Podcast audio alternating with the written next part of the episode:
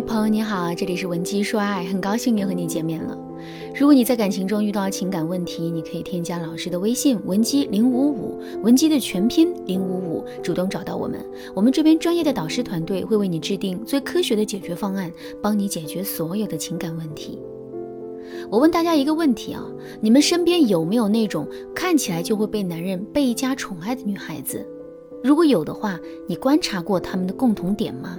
我身边就有这样一个女同学，这个女同学呢是我的大学同学，长得不算惊艳，但十分耐看。我每次看到她的时候啊，她都是衣衫整洁，面带微笑，给人一种温婉又有教养的感觉。而且大学四年，我从未见她和人发生过矛盾，也从未从她口中听过一句八卦或者抱怨。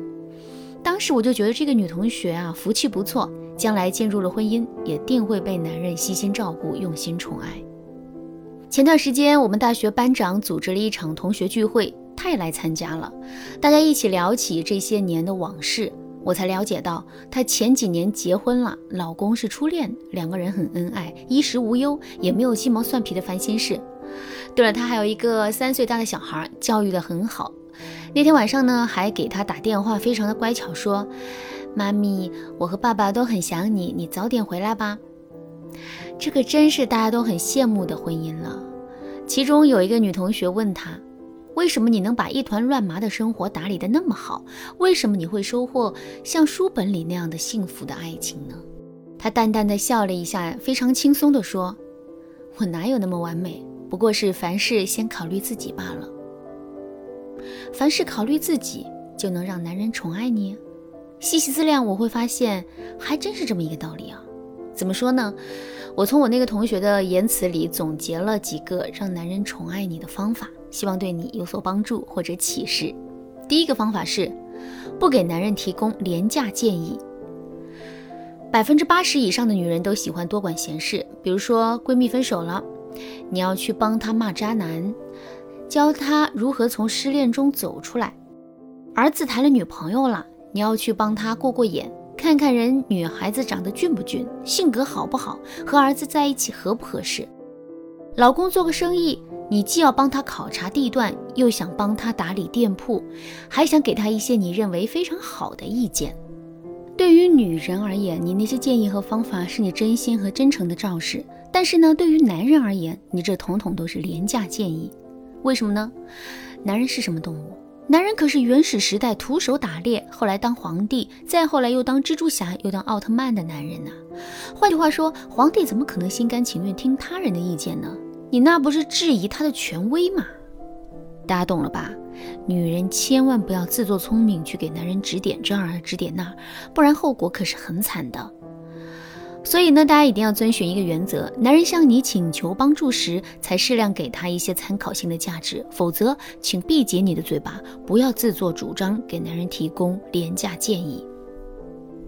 第二个方法是，给予男人足够的空间。在婚姻里，不幸福的女人除了管得多，还和男人粘得紧。我有一个学员就曾经和男人保持着零距离的关系，她要求男人必须秒回微信，不然就会生气。晚上十一点之前必须到家，不然就不给开门，只能睡门外。她还要求男人不准和别的女孩子社交，同事之间也只能保持着工作上的关系。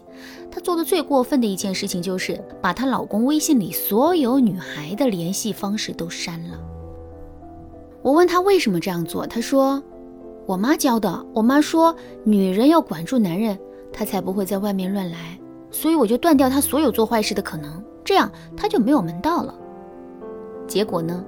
结果她老公换了个微信小号去撩妹，而且还出轨了，非要离婚。心理学上有一个效应叫做刺猬效应。什么是刺猬效应呢？两个刺猬想要在冬天抱团取暖，于是啊就紧紧抱在一起，结果啊把双方扎得遍体鳞伤。后来呢，这两个刺猬学聪明了，他们找到了一个合适的距离，既能取暖，又能保证自己不被扎伤。所以说，在亲密关系中，我们也要给男人保持合适的距离，以免刺伤自己。我的那个大学同学，他说，我从来不会问我老公的行程，倒是他会主动给我交代。第三个方法是拜托托付心态，自负人生盈亏。我在网上看到一条段子。爱情就像肠道里的一通屁，你要把它放出来才知道怎样理性经营婚姻。话糙理不糙啊。大部分的女孩对爱情充满了言情小说式的幻想。我家的那个男人肯定会是个超级英雄，他每个月挣钱很多，可以养家糊口，经济上的事情完全不用我担心。我家的那个男人会很爱我、疼我、宠我、呵护我。我们吵架了，他会跟我道歉，会给我买蛋糕哄我，一点都不舍得我难过。我家的那个男人品性一定是绝好的，绝对不会出轨，不会和别的女生暧昧，一定是个忠于婚姻的好男人。如果你还拥有着这样幻想的男孩，那么我确定你还对男人存有托付心态。什么是托付心态呢？简而言之，托付心态指的是你将你自己的快乐、责任、幸福都托付于一个男人身上。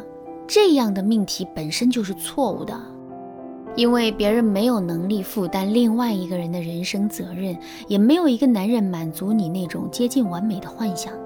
所以我们要早点明白这一点，早点摆脱托付心态的影响。